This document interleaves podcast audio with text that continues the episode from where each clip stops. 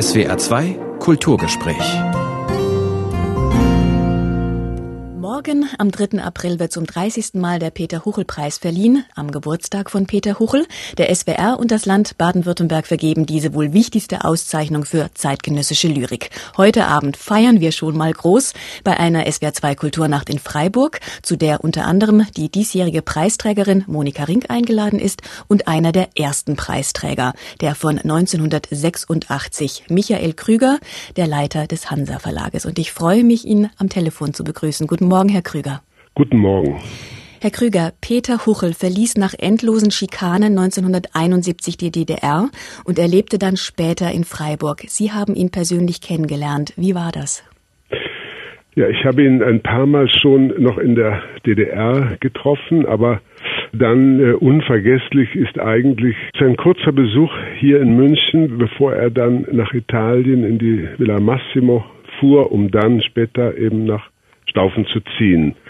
Wir saßen unvergesslich an einem warmen Tag in einem der Münchner Biergärten und dieser große, schwere Mann mit Frau und Kind und Buben saß vor mir und konnte es irgendwie noch nicht so richtig fassen, dass plötzlich ein großer Widerstand in seinem Leben, der ihn gedemütigt hat, aber auch irgendwie seine Widerstandskräfte geweckt hat, dass dieser Widerstand vorbei war. Er floss gewissermaßen dahin.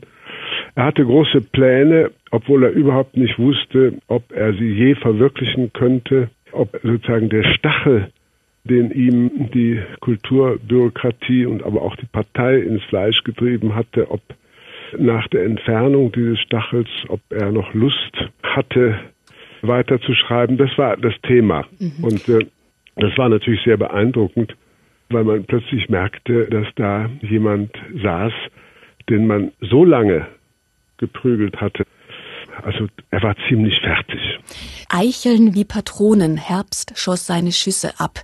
Das ist eine der bekannten Metaphern mhm. von Peter Huchel. Trifft man den Kern seines lyrischen Schreibens, wenn man ihn als metaphorischen Naturlyriker bezeichnet? Ich glaube schon. Er war ja und hat sich immer als nicht ein Schüler, doch als ein äh, Genosse von Werner Lehmann und den anderen großen Naturlyrikern empfunden. Und vielleicht war das eben auch ein Versuch, die Natur, und er lebte ja in der Natur. Er war nicht in der Innenstadt zu Hause. Er lebte da am Rand. Und vielleicht war das ein Versuch, sich über die Versöhnung mit der Natur, mit den Verhältnissen irgendeiner Weise ins Reine zu kommen für sich. Und nicht immer sind die Metaphern sozusagen so kriegerisch mhm. wie in diesem Fall, wie bei der Eichel. Aber ich würde schon sagen, er steht in der großen, schönen Tradition der metaphernreichen deutschen Naturlyrik von Mörike bis zu ihm. Gehen denn solche Metaphern in der Lyrik heute auch noch?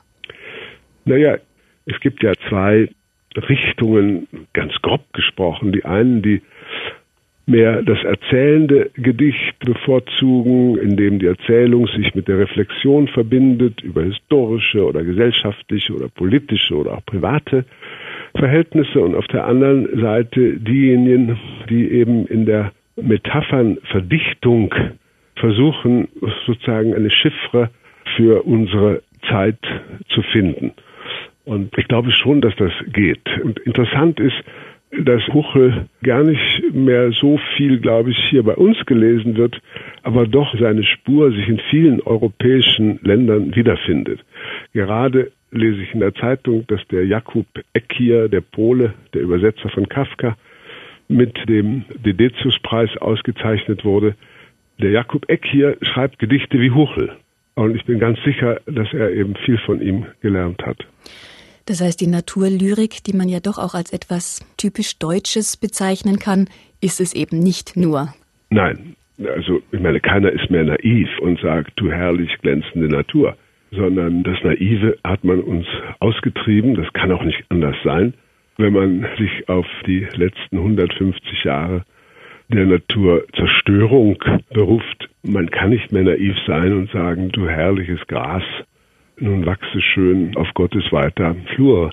Das geht nicht mehr. Aber man muss eben auch weiterhin offensichtlich sich mit der Natur auseinandersetzen, um überhaupt ein Weltverhältnis zu finden. Und insofern ist jede Anstrengung, darüber noch etwas auszusagen, was bis in die tiefsten Wurzeln nicht nur der Erde, sondern auch der Seele reicht, aller Ehren wert. Sie haben sich auch mit Naturlyrik beschäftigt. Sie haben zum Beispiel in den Schweizer Bergen geschrieben. Ja, das ist eigentlich mein einziges Thema. Mich interessieren nicht so sehr die Menschen, weil ich auch täglich mit ihnen umzugehen habe. Mich interessiert der Baum vor meinem Fenster mindestens genauso. Und Peter Huchels Schreiben, hat diese Art Ihr Schreiben, Ihre Lyrik beeinflusst? Ja, also Peter Huchel gehört schon zu den Dichtern, die ich immer wieder lese. Man muss sich ja auch zur Selbstvergewisserung sozusagen seine Freunde um sich herum aufstellen. Und dazu gehört der mittlere Eich, dazu gehört der ganze Huchel, dazu gehören viele, auch Mörike natürlich. Und ich kann, wenn ich selber schreibe, eben ganz leicht auf Brecht und Becher und viele von diesen guten Dichtern, die aber nicht meins sind, die nicht in meinem Herzen wohnen, sondern bestenfalls in meinem Kopf, als ständigen Umgang verzichten. Es gibt sehr häufig Jazzmusiker, die sagen, sie lassen sich inspirieren von Lyrikern und von Lyrik. Mhm. Umgekehrt jetzt Sie gefragt, wenn Sie sich in Stimmung bringen wollen. Nutzen Sie da auch andere Künste oder versammeln Sie Ihre lyrischen Freunde, wie Sie gerade beschrieben haben, und mehr brauchen Sie nicht? Na, ich höre gerne Musik, wenn sie im anderen Zimmer ist. Sie darf, sie darf nicht so laut sein. Und ich höre zum Beispiel wahnsinnig gerne die Impromptus von Schubert. Das ist für mich sozusagen eine Musik, die wie ein gutes Gedicht klingt. Heute Abend bei der Kulturnacht in Freiburg haben wir das Rainer Böhm Trio, ein Jazz-Trio. Muss das dann auch in ein anderes Zimmer gehen, wenn Sie nein, sprechen? Nein, nein, nein, nein, aber denen können wir ja sagen, sie sollen eine Free Jazz-Variation auf die Impromptus machen. Ich kann mich dazustellen und die Impromptus singen und die können dann die Improvisation dazu spielen. Ich glaube, dann komme ich heute Abend auch, Herr Krüger. ich hoffe, Sie zu sehen. Michael Krüger im SWR2 Kulturgespräch. Herzlichen Dank. Er ist Gast heute Abend bei Lyrik, aber jetzt der SWR2 Kulturnacht in Freiburg, bei der wir 30 Jahre Peter Huchel Preis feiern.